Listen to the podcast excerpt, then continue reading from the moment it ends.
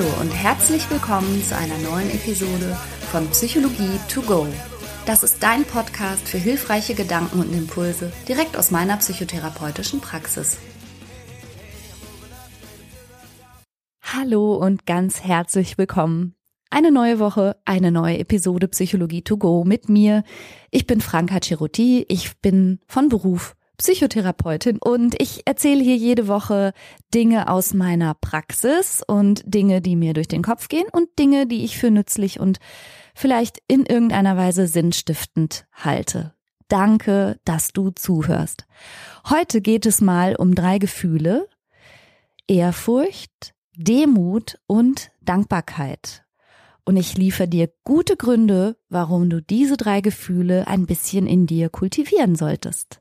Ehrfurcht, Demut und Dankbarkeit. Und das klingt jetzt, ja, gar nicht mal so sexy. Vielleicht wie kratzige Wollstrumpfhosen, die Bibel unterm Arm und eher sowas Sauertöpfisches. Und das muss man ja auch ehrlich sagen, Ehrfurcht, das Wort, okay, man soll irgendwas ehren, aber sich gleichzeitig fürchten, dem haftet ja schon auch, wenn man es jetzt mal so wörtlich versteht, vielleicht nicht nur Gutes an schöner, finde ich, wenn man sich mal überlegt, wie das Wort auf Englisch oder auf amerikanisch-englisch heißt, nämlich oh, geschrieben A-W-E. Oh. Und das finde ich lautmalerisch schon sehr viel schöner, was eigentlich in uns vorgeht, wenn wir von Ehrfurcht ergriffen werden. Also das Wort awesome hast du bestimmt schon mal gehört und awe ist dazu das Substantiv. Und dieses ganz besondere Gefühl stellt sich vor allen Dingen dann ein, wenn du zum Beispiel beim Wandern einen Aussichtspunkt erreichst und dann siehst du dieses fantastische Bergpanorama, Gipfel hinter Gipfel mit Schnee bedeckt oder so. Also das, was einem dann so wirklich den Atem raubt an so einer wunderschönen Landschaft zum Beispiel. Oder auch, wenn du am Meer stehst und schaust auf den Ozean hinaus und verlierst dich so ein bisschen in dem Gefühl der, der Weite und auch der Tiefe und wie unfassbar groß und weit dieses Gewässer vor dir jetzt gerade ist. Ehrfurcht ist dieses Gefühl, wenn du innerlich ganz still wirst und schaust und alle deine Sinne darauf verwendest, jetzt in diesem Moment zu sein und einfach wahrzunehmen, die Dimension, mit der du es da gerade zu tun hast. Häufig stellt sich Ehrfurcht dann ein, wenn du mit was Großem oder sehr Weitem konfrontiert bist. Das Wetterleuchten, der Sternenhimmel, der Sonnenuntergang oder auch wenn etwas sehr mächtig auf dich wirkt, also riesige Gebäude, Kathedralen aber manche Menschen haben das auch, wenn sie sich sehr alte Möbel anschauen. Oder mir geht's so, wenn ich eine Treppe laufe und da sind schon so Mulden ausgetreten, dann kann ich gar nicht anders, als darüber nachzudenken, wie viele hunderttausende Füße vor mir da schon gelaufen sind, in wie vielen Jahren und diese Stufen ausgetreten haben. Ganz krass hatte ich das, als ich in Pompeji war und Pompeji war eine lebendige Stadt, die durch den Ausbruch des Vesuvs quasi aus einem intakten Alltag mit Asche bedeckt wurde und das hat mich unglaublich bewegt, durch diese Straßen zu laufen und da sind an vielen Straßenecken kleine Brunnen aufgebaut, wo die Menschen heute, aber auch damals schon Wasser schöpfen können und etwas trinken können. Und ich habe meine Hand in eine Mulde gelegt, die wirklich in den Stein schon, ja, hineingegraben war, genau da, wo alle Menschen ihre Hand instinktiv ablegen, um sich nach vorne zu beugen und einen Schluck Wasser zu trinken. Pompeji war schon zu dem Zeitpunkt, da es verschüttet wurde, eine uralte Stadt und das zum Beispiel war ein ganz ehrfürchtiger Moment für mich. Geburt und Tod ist etwas, was ehrfurchtsvolle Gefühle in uns auslöst. Manchmal ist es aber auch so der Blick in einen Mikrokosmos, wenn wir also uns mal wie im Zoom einen Ameisenhaufen anschauen oder ich in meine Bienenkisten gucke und schaue, wie dieser kleine Mikrokosmos so in der Regel unbemerkt von uns Menschen so vor sich hin funktioniert. Also da, diese Gefühlsmischung aus Staunen, also Awe, Respekt, Bewunderung, Ergriffenheit, manchmal auch Andacht und auch ein bisschen Beklommenheit oder Anspannung, das ist Ehrfurcht.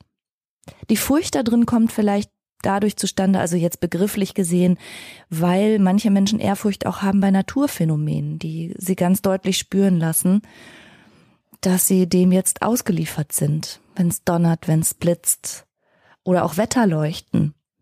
Vielleicht kommt daher der Begriff Furcht in die Ehrfurcht, denn manchmal ist es auch ein leicht angespanntes Gefühl und manchmal müssen Leute auch vor Ergriffenheit und Ehrfurcht weinen das ist schon eine sehr, sehr spe spezielle Gefühlsmischung. Warum erzähle ich das überhaupt? Was hat das mit Psychologie zu tun? Das erzähle ich dir gerne. Und zwar habe ich ja, bin ich ja Gruppenpsychotherapeutin und in meiner letzten Dienstagsgruppe, also jetzt gehen Grüße raus an meine liebe Dienstags-Vormittagsgruppe, da haben wir gerade mal gesammelt, weil viele Teilnehmerinnen dort in der Gruppe so erschöpft und ausgelaugt sind und verängstigt, was aktuell gut tut. Und dann ist uns das so aufgefallen, dass viele meiner dortigen Teilnehmerinnen gerade so die Nähe suchen zur Natur oder aufs Meer rausschauen und da war so ein kollektives Seufzen zu hören und alle haben sich gedanklich so auf dieses Bild von der Nordsee eingelassen und tosenden Wellen oder dann auch Ebbe und Flut und der Gedanke, Mensch, das wird so von den Gezeiten gesteuert und man kann da einfach nur stehen als kleiner Mensch und zuschauen. Und das war so spürbar, dass alle sich auf diesen Gedanken einlassen konnten und wie gut es tut, ehrfürchtig vor so großen Phänomenen zu stehen. Und das war dann auch mein Anlass, mir zu denken, ach interessant, was hat's denn jetzt mit Ehrfurcht auf sich und warum könnte das besonders in der aktuellen Situation eigentlich was Gutes sein? Und da bin ich auf einen Psychologieprofessor gestoßen. Er heißt Decker Keltner. Und er hat sich tatsächlich mit diesem Phänomen der Ehrfurcht beschäftigt und was das für Menschen bedeuten kann. Und er sagt, Ehrfurcht und Ehrfurcht empfinden zu können, nur um das erstmal so einzusortieren, ist vielleicht evolutionspsychologisch ganz wichtig. Denn was bei Ehrfurcht passiert, ist ja, dass man Größe anerkennt und gleichzeitig eben die eigene Begrenztheit versteht und spürt. Ich hatte gerade schon den Begriff Dimensionen verwandt. Also man ist mit Dimensionen konfrontiert, mit der Zeit, oder den Gezeiten oder dem Erdzeitalter, dem Universum, der Größe der Natur. Also man stellt sich selbst als Person ins Verhältnis zu so unbegreifbaren Dingen, dass uns einfach unsere eigene Begrenztheit in diesem Moment und auch wie klein wir eigentlich sind, bewusst wird. Decker Keltner sagt, naja, evolutionspsychologisch ist es vielleicht gut, dass wir auch das führen können, weil es genau das ist, was uns vielleicht auch als Teil eines großen Ganzen fühlen lässt, als Teil auch eines Kollektivs. Also ehrfürchtige Momente sind die Momente, in denen unser Egozentrismus ausgehebelt wird. Also wenn du unter einem unfassbar schönen Sternenhimmel stehst und dir bewusst machst, wie klein im Verhältnis zu dieser unfassbaren Weite allein unser ganzer Planet ist. Aber wie ich schon sagte, auch die zeitliche Dimension, einiges, was du da leuchten siehst, ist bereits vergangen. Nur das Licht kannst du noch wahrnehmen.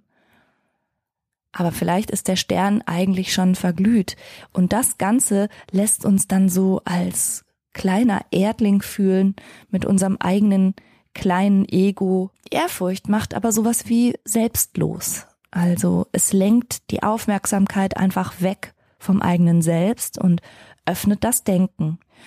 Die Dimensionen, die wir dann denken können, werden weit für Zeit, für Raum, für größere kollektive Zusammenhänge und Decker Keltner sagt, ja, vielleicht braucht es auch dieses selbstlose Element manchmal. Vielleicht macht es hilfsbereiter, vielleicht zeigt es uns, dass wir im Augenblick mit unseren eigenen Bedürfnissen und Anliegen und Alltagsärgernissen nicht das Allerwichtigste sind auf diesem Planeten.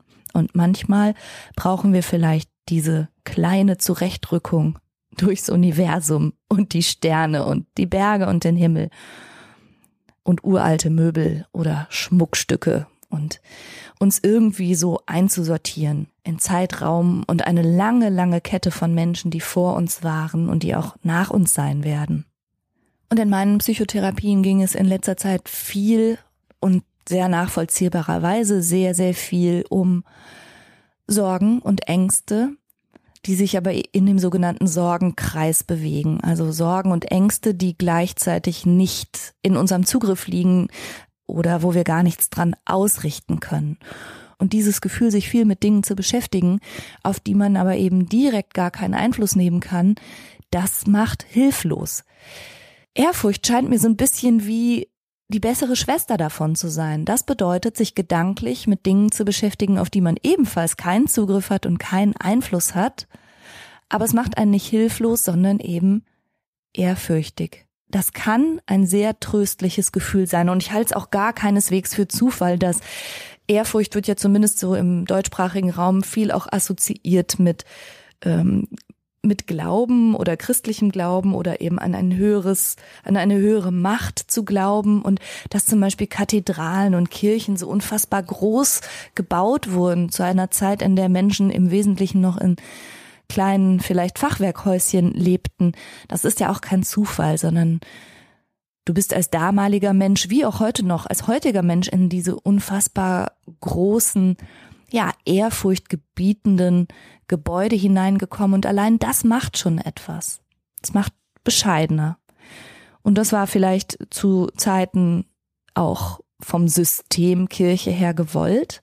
Aber unabhängig davon, dass es sicherlich auch Interessen daran gab, Menschen bewusst das Gefühl zu geben, du bist klein und du hast nichts zu sagen, möchte ich natürlich lieber auf die positiven psychologischen Aspekte von Ehrfurcht heute zu sprechen kommen. Du sollst dich nicht klein und unwichtig fühlen, aber manchmal rückt es die Dimensionen auch zurecht und es kann dir helfen, aus deinen Sorgenkreisgedanken rauszukommen und deine Grübeleien mal zu lassen, wenn du dir bewusst machst, dass du das, worüber du jetzt gerade grübelst, einfach nicht beeinflussen kannst, aber dass das eben vielleicht jetzt auch nicht dran ist, über diese Dinge nachzudenken. Also es öffnet das Denken und es befreit dich vielleicht ein bisschen von ganz, ganz, ganz viel Alltagskram, der deinen Kopf verstopft. Eine weitere psychologische Forscherin, Melanie Rudd, hat zum Beispiel zeigen können, dass Ehrfurcht Menschen motiviert. Also sie hat versucht eben auch künstlich das Gefühl Ehrfurcht in Menschen zu erzeugen durch schöne Naturaufnahmen. Und diese Menschen waren im Vergleich zu einer Kontrollgruppe, die ganz andere Bilder gesehen hatte, hilfsbereiter, bereiter zu guten Taten und sie haben mehr Zeit mit anderen Menschen verbracht und waren großzügiger, als es darum ging, in einem virtuellen Spiel anderen auch Ressourcen zuzuteilen. Also Ehrfurcht holt auch so ein bisschen das Gute und das Selbstlose in uns heraus. Noch ein anderes spannendes Experiment, das ich gefunden habe, kam von der Psychologin Yang Bai. Und zwar hat sie Touristengruppen verglichen. Die eine Touristengruppe war im Yosemite National Park und der Yosemite Park, vielleicht hast du davon schon mal gehört, das ist ein sehr großer, ja eben Nationalpark und das ist der Park, wo es zum Beispiel diese riesigen uralten Mammutbäume gibt, aber auch Gewässer und Gesteinsformationen und du kannst, glaube ich, gar nicht anders als durch den Yosemite Park zu wandern und dich als kleiner Mensch, als kurzfristiger Gast begreifen. Also dieser Park, wie so vieles, was in der Natur geschieht, ist einfach so, dass er dir Ehrfurcht induziert und dir ganz klar das Gefühl gibt, guck dir diese uralten, riesigen Bäume an. Du bist für die vielleicht sowas wie ein kleiner Käfer, der mal vorbeikrabbelt. Das war die eine Touristengruppe. Und die andere Touristengruppe, die hat Fisherman's Wharf besucht. Das ist eine Touristenhafengegend in San Francisco. Sehr rummelig, sehr touristisch, ganz viele Menschen, ganz viele Geschäfte. Also so müsste man sagen, fast das Gegenteil. Und sie hat danach diese beiden Touristengruppen sich selbst zeichnen lassen. Und das fand ich ganz interessant, weil sich die Yosemite Park Touristen viel kleiner gemalt haben auf das Papier und die anderen haben sich viel größer gezeichnet. Also die, die aus der rummeligen Menschenmasse kamen, haben sich groß gezeichnet und die anderen eher klein und bescheiden.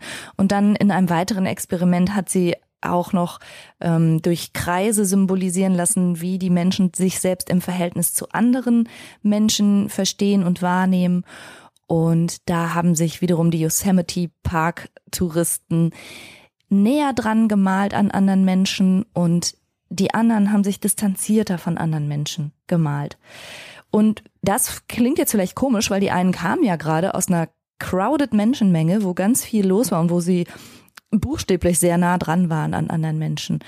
Aber die Idee ist, dass Ehrfurcht sowas anschmeißt wie einen inneren Zoom, der, der quasi einen rauszoomen lässt aus dem eigenen Ego, aus dem eigenen Alltagsgeschehen und ja, wie von oben geguckt. Und wenn du dir vorstellst, wie wir alle als Menschen, als kleine Erdlinge über die Erde krabbeln, dann dann sehen wir uns erstens viel kleiner und zweitens sind wir auch nur Teil von einem etwas unübersichtlichen Gewimmel. Halt wie wenn wir von oben auf einen Ameisenhaufen schauen, dann sehen wir auch einfach nur sehr, sehr viele Ameisen dicht beieinander und jeder einzelne davon recht klein. Und das scheint passiert zu sein bei den Touristen, die den Yosemite Park besucht hatten. Und nochmal, vielleicht wunderst du dich und fragst dich, äh, Franka, was soll das? Warum soll ich mich klein fühlen? Warum soll ich mich irgendwie unwichtig fühlen? Nee, unwichtig ist irgendwie nicht das richtige Wort, auf das ich hinaus möchte. Aber dieses Erleben von eingebettet sein in ein großes Ganzes, in ein sehr großes Ganzes, und sich manchmal rauszuhebeln aus dem eigenen Ego, aber damit auch aus den eigenen alltäglichen Belastungen und aus dem eigenen Ärger, den eigenen Sorgen, den eigenen Unsicherheiten. Das kann schon was sehr Tröstliches haben. Und vielleicht hast du in deinem Leben auch schon mal die Erfahrung gemacht, zum Beispiel, wenn es einen Verlust gegeben hat, wenn du mit Tod konfrontiert wurdest, dann kennst du vielleicht diesen Effekt, dass du danach eine ganze Zeit dich innerlich wie durchgerüttelt fühlst, aber auch auf eine Art sortiert. Und dass du plötzlich denkst, mein Gott, worüber rege ich mich auf? Womit beschäftige ich mich eigentlich den ganzen Tag und dir vieles, vieles eher unwichtig vorkommt. Also nicht du selbst, sondern die Dinge, die du so deinen Kopf kreuzen lässt und die du so hin und her bewegst, Nichtigkeiten. Und das loszulassen, ist, glaube ich, eine große Stärke. Und dabei kann Ehrfurcht helfen. Und wer das schafft, so die Wunder, die man um sich herum so hat, die Wunder der Natur, überhaupt das Wunder zu existieren, das Wunder von Zeit und Raum, das Wunder von Zufall und Schicksal, das alles mal so ein bisschen einsickern zu lassen, der bekommt tatsächlich ein anderes Lebensgefühl.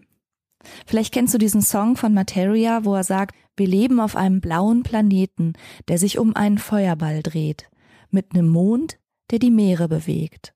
Und du glaubst nicht an Wunder? Das finde ich echt ein tolles Zitat an der Stelle, denn unseren Blick auch für die Wunder zu öffnen, das ist, glaube ich, wiederum das, was alle Weltreligionen auch implizieren. Hey, schau mal hin und öffne mal deinen Geist und dein Herz dafür, wie fantastisch das alles um uns herum ist und wie eigentlich unglaublich. Und diesen staunenden Blick, diesen Blick kann man sich ein bisschen zurückerobern und sich ein bisschen dahin bewegen. Ich spreche hier in diesem Podcast häufiger mal über den Selbstwert. Und mir ist bewusst, dass viele Menschen genau daran auch irgendwie kranken und leiden, dass sie sich selbst nicht wertvoll finden und nicht wichtig finden. Und dennoch heute mal explizit ein Appell, vielleicht auch mal das eigene Ego nicht so sehr aufzublähen, denn ein aufgeblähtes Ego, ein künstlich aufgeblähtes Ego und ein Mensch, der um Wichtigkeit und Anerkennung die ganze Zeit ringt, der reagiert auch zum Beispiel aggressiv, wenn man das anpiekt. Der reagiert, ja, womöglich mit Kriegshandlungen, wenn er sich da irgendwie angegangen fühlt. Und da möchte ich noch den Begriff Demut einführen an der Stelle. Also Demut, zum Beispiel gemäß der Psychologin Palin Casimir, umfasst die Bereitschaft, die Grenzen des eigenen Selbst, die eigene Schwäche und die eigene Kleinheit zu akzeptieren. Und sie spricht von einem, einem stilleren Ego, einem ruhigeren Ego, das auch nicht so schnell aufgepeitscht ist durch irgendwelche Ego-Bedrohungen.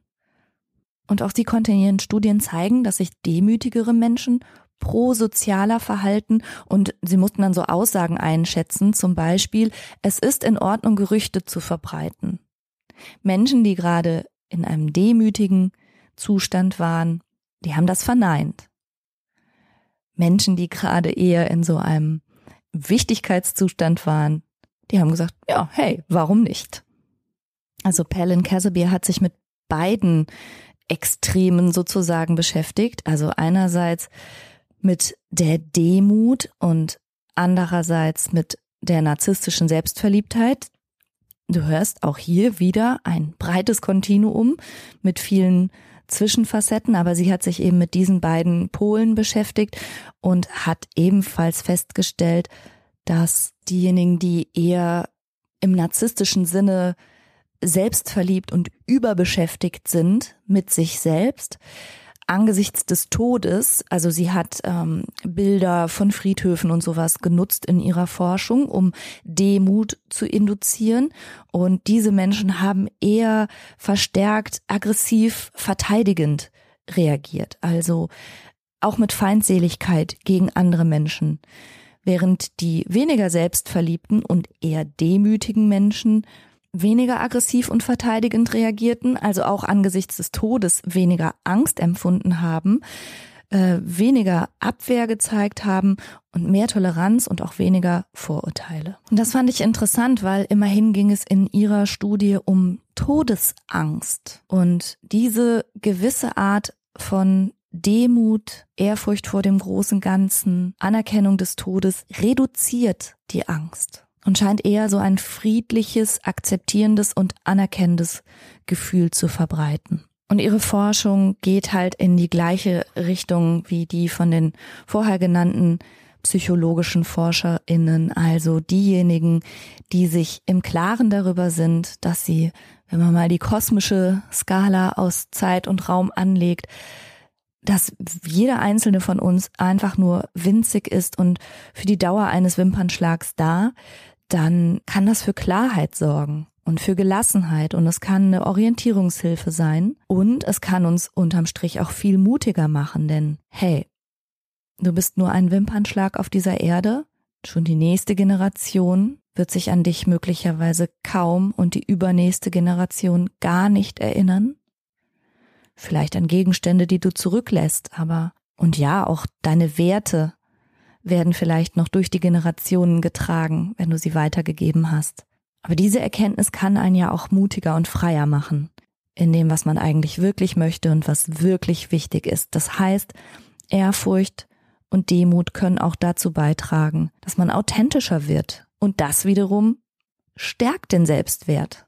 Und da, finde ich, schließt sich der Kreis. Wie immer lege es natürlich gar nicht darauf an, irgendein extrem zu bevorzugen. Und wenn wir sagen, das Gegenteil von Demut ist Stolz, dann möchte ich Stolz auch auf gar keinen Fall verteufeln. Stolz empfinden zu können auf sich selbst, sich selbst gut zu finden, sich selbst auch wichtig zu nehmen, ist auch wichtig. Aber was ich ja immer sage, psychische Gesundheit bedeutet, dass man eine gesunde Mitte zwischen allen möglichen denkbaren Polen findet und eine Flexibilität hat, sich in die eine oder andere Richtung auch mal bewusst zu bewegen.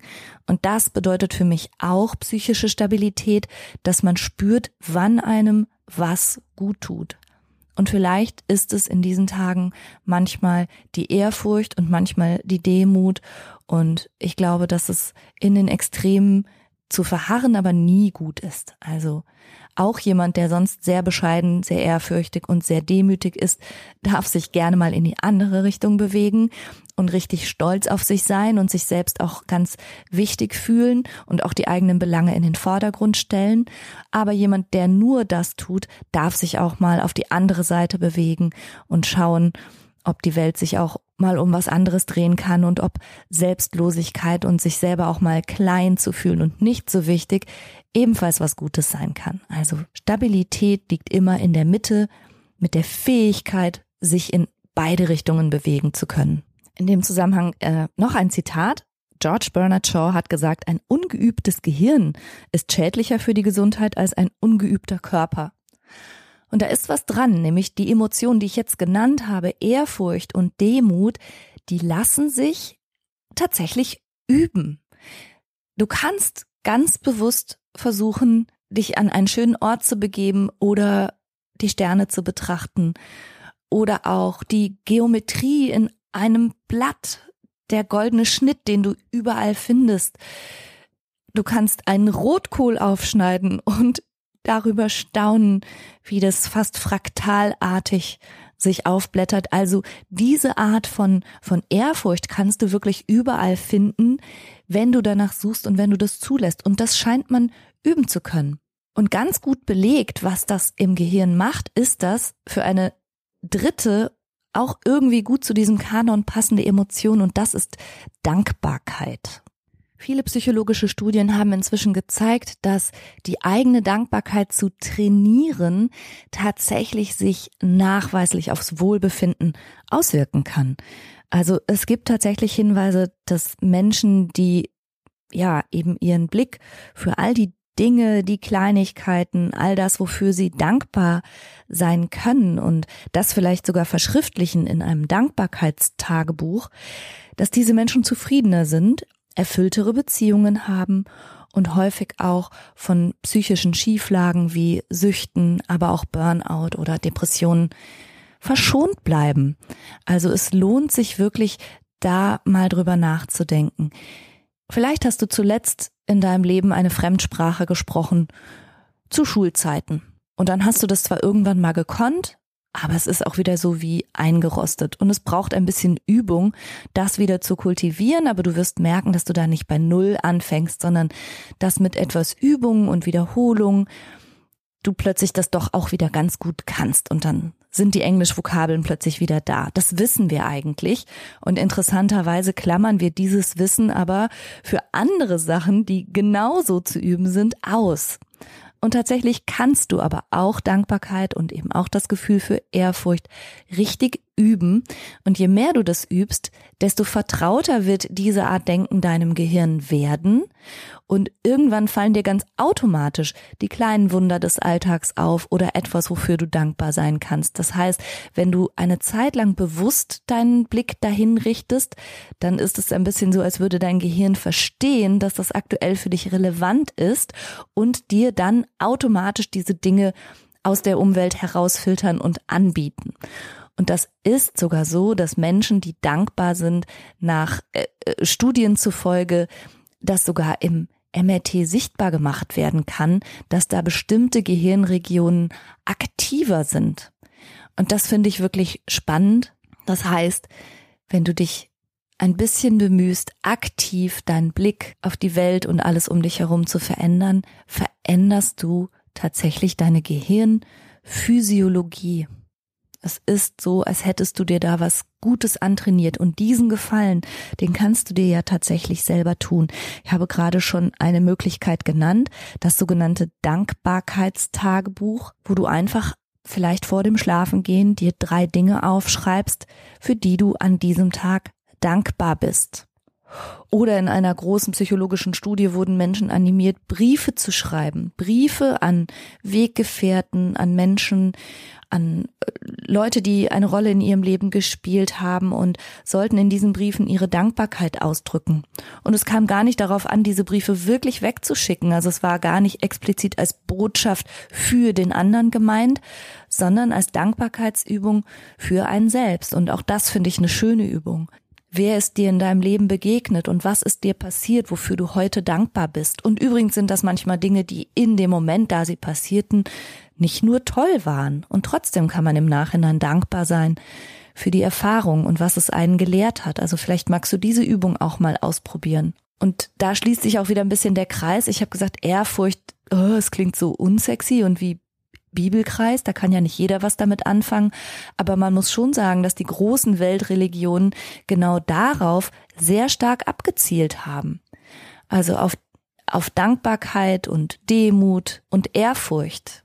Und es sind, wie gesagt, im Kanon aller Gefühle gute Gefühle, wenn man sie bewusst stärkt und bewusst für sich nutzt. Nicht im Sinne von, sie sollen dich klein und devot und leicht zu lenken machen. Auch das ist vielleicht eine Absicht der großen Weltreligionen immer mal wieder gewesen.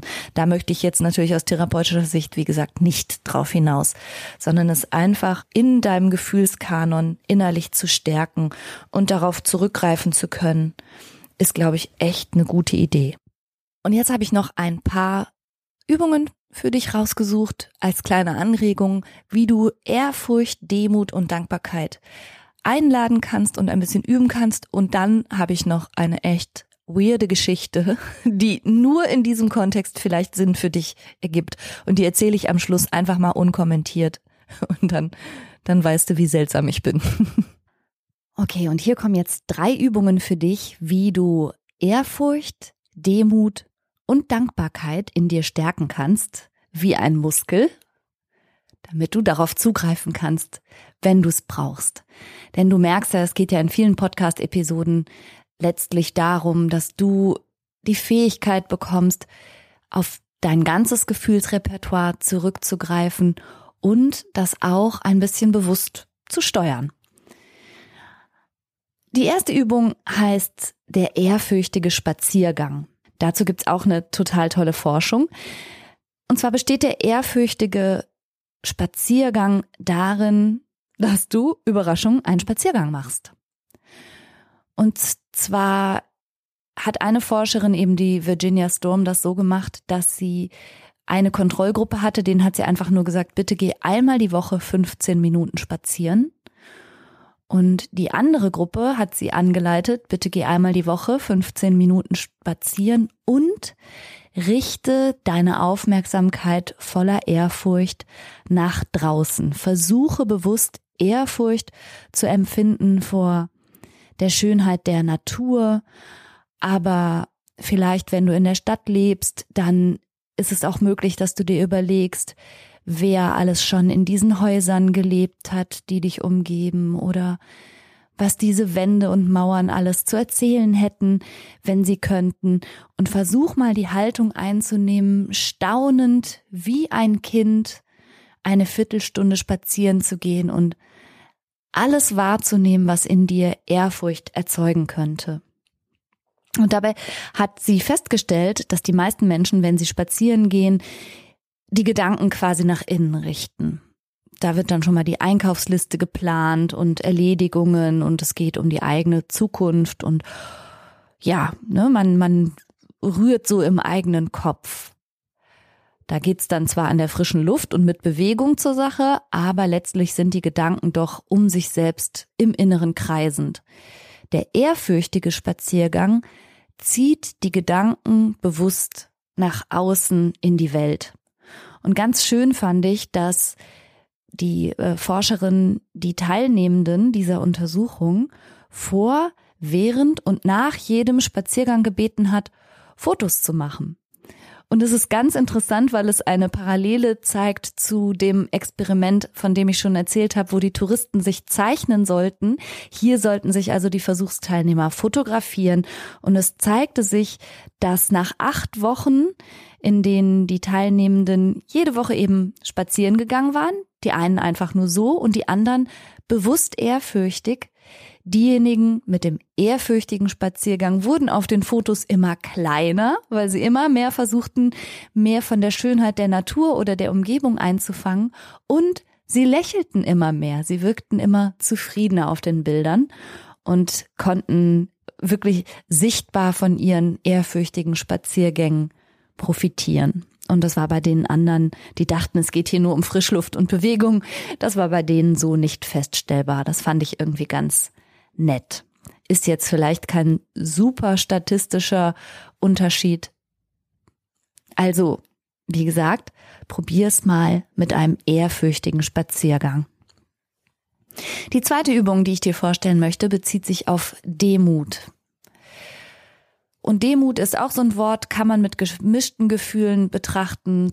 Zum Beispiel, wenn man jemanden demütigt, tut man demjenigen damit ja nichts Gutes an. Warum sollte man also selber Demut üben? Wie gesagt, das ist mir ganz wichtig. Mir geht es immer um die Fähigkeit, flexibel alle möglichen Gefühlsqualitäten auszuloten und zu nutzen, wenn sie gut tun. Mir geht es nicht darum, jemanden in so eine demütig devote Haltung zu treiben. Also wirklich gar nicht. Du kannst Demut üben, indem du übst, dich sehr klar und sehr transparent zu entschuldigen und Fehler einzuräumen und ohne großes Drumherum und ohne große Erklärungen und ohne andere hineinzuziehen, einfach dich hinzustellen und zu sagen, ja, das war ich, da habe ich einen Fehler gemacht und es tut mir leid. Also Fehler einzuräumen und sich zu entschuldigen und quasi alle negativen Gefühle, die dabei aufkommen können, auch Scham, Beschämung, auch ein schlechtes Gewissen, auch die Angst, was der andere jetzt denken wird, auch vielleicht Ärger über den eigenen Fehler, all das in Kauf zu nehmen und zu sagen, ich nehme das auf mich, denn ich habe hier einen Fehler gemacht und das sehr klar einzuräumen, das finde ich eine ausgezeichnete Übung in Demut. Niemand von uns ist perfekt. Also das finde ich eine tolle Übung, sich nicht über andere zu erheben oder immer den perfekten Schein zu wahren oder so fassadär und imagegetrieben unterwegs zu sein, sondern demütig anzuerkennen, ich bin nicht perfekt. Ich habe Schwächen, ich habe Makel und ich mache Fehler. Und darüber zu sprechen und mal zu gucken, was da alles so aufkommt, finde ich auch eine tolle Übung. Und gleichzeitig auch umgekehrt, wenn du etwas besonders gut machst und dich jemand lobt, dann auch nicht zu vergessen, wer daran beteiligt war. Also wenn du gerade wirklich Wohlwollen oder eine sehr gute Kritik empfängst, dann auch an diejenigen zu denken, die vielleicht, ob sie es wussten oder nicht, oder egal wie aktiv ihre Beteiligung war, vielleicht ihr Quäntchen dazu beigetragen haben. Auch das kann deine Demut schulen. Und für Dankbarkeit, da kennst du Übungen und ich hatte ja auch schon welche genannt, zum Beispiel ein Dankbarkeitstagebuch zu führen, wo man abends ein paar Dinge notiert eben, für die man dankbar ist und die dieses ganz spezielle Gefühl in einem stark werden lassen. Und diese Übung kannst du ergänzen. Und zwar stell dir bitte einige Dinge vor, für die du sehr dankbar bist in deinem Leben. Du kannst sie dir aufschreiben und dann kannst du dich gedanklich vielleicht mal auf das einlassen, was ich die Hand des Schicksals nenne. Lass deinen Finger darüber kreisen über deiner Liste, schließ die Augen und dann tipp mit deinem Finger irgendwo hin auf deine Liste. Und das wäre jetzt das, was das Schicksal dir nimmt. Etwas, wofür du dankbar bist. Und die Hand des Schicksals schlägt jetzt also zu in Form deines eigenen darauf tippenden Fingers. Und dann lass dich mal für einen Moment auf den Gedanken ein, das hättest du nicht mehr oder das würde dir genommen oder das hätte ein Ende. Und das kann das Gefühl der Dankbarkeit tatsächlich nochmal sehr, sehr maximieren und zeigt einem auch nochmal ganz deutlich, vielleicht schon während der Finger noch kreist und man die Augen geschlossen hat, kommt manchmal schon so ein Gedanke von, oh nein, bitte lass den Finger nicht da und da drauf landen, nicht auf diesem Wort, nicht auf diesem Begriff. Das macht einem noch viel deutlicher bewusst, was man eigentlich so hat im Leben und was man nicht missen möchte und wofür man sehr, sehr dankbar ist. Aber das ist auch eine schwere Übung und die kann auch traurig machen. Also kleine Warnung an der Stelle vor dieser Übung. Die Hand des Schicksals, die ist manchmal nicht ohne und führt einen eben mitten hinein manchmal in einen Verlustschmerz, in einen vorgestellten Verlustschmerz. Aber in dem Schmerz sollst du natürlich nicht verharren, sondern in der Dankbarkeit, dass du dir ja gerade nur die Hand des Schicksals ausgedacht hast. Es soll die Dankbarkeit unterstützen. Ja, und jetzt, wie versprochen, noch eine kleine weirde Geschichte aus meinem Leben. Die vielleicht hierhin passt und ich werde sie gar nicht weiter kommentieren. Vielleicht findest du sie auch behämmert. Ich bin sehr gerne am Meer. Mein Mann und ich haben uns auf Langeoog kennengelernt und wir lieben die Insel und sind so oft es geht da und haben da auch natürlich unsere Lieblingsplätze und sind sehr viel am Strand und auch egal welches Wetter ist, das nimmt man da ja immer so gerne in Kauf, ob es irgendwie stürmt oder gerade sonnig ist. Egal, es zieht uns ans Meer. Und tatsächlich fühle ich mich auch immer auf so eine ganz bestimmte Art beschenkt vom Meer. Es ist immer so, dass ich etwas mitnehme. Eine Muschel, aber manchmal auch ein Haargummi.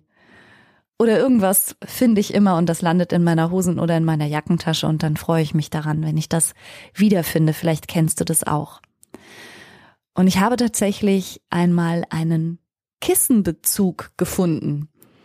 Und zwar war, ist der aus so einem Stoff wie Rohseide. Und es ist manchmal so, dass auf Langeoog Dinge anlanden und angespült werden, weil auf hoher See Container über Bord gehen. Und dann kommen manchmal an den Strand gespült nur linke Turnschuhe. Oder vielleicht hast du das in der Presse mitbekommen. Der Strand war auch mal voller kleiner Überraschungseier, also diese kleinen gelben Plastik Spielzeugdinger. Ja, also seltsame Sachen treibt es an den Strand und es scheint irgendwie Kissenbezüge an den Strand gespült zu haben. Ich habe die gefunden und irgendwie bin ich von dem Gedanken gar nicht losgekommen, wo wurde dieser Kissenbezug genäht und wohin war er auf dem Weg und wer hatte die bestellt und wie ist der Container vielleicht über Bord gegangen und wie tief liegt jetzt dieser Container im Meer und wie ist der Inhalt des Containers denn da rausgekommen? Und wie lange ist dieser Kissenbezug im Meer getrieben, wo ist er überall vorbeigekommen? Und seit wann liegt er jetzt hier am Strand? Und die Farbe ist so ein bisschen verblichen, also diese Kissenbezüge sehen ein bisschen aus wie gebartigt, gebleached und ich sag die Kissenbezüge, weil ich wirklich an mehreren Aufenthalten zu mehreren Zeiten Kissenbezüge gefunden habe. Beim dritten Mal war es schon so, dass ich gesagt habe, ich suche mir wieder einen Kissenbezug und ich habe wirklich wieder einen gefunden. Das ist ein bisschen seltsam. Ja. Und das macht mir sowas wie Ehrfurcht und Dankbarkeit gleichzeitig. Und ich schwöre, die Kissenbezüge sind gut gewaschen, die stinken nicht. Und ich finde sie ganz toll. Sie sind aus violetter Rohseide mit Meer und Salz und Sonne gebleachten Stellen. Und ich liebe die einfach. So, das war meine Geschichte. Falls du den Podcast zum Einschlafen hörst, bitteschön. Ich wünsche dir eine gute Woche und die Fähigkeit, dich immer dann aus deinem Ego rauszuheben, vor allen Dingen dann, wenn dein Ego dich gerade belastet.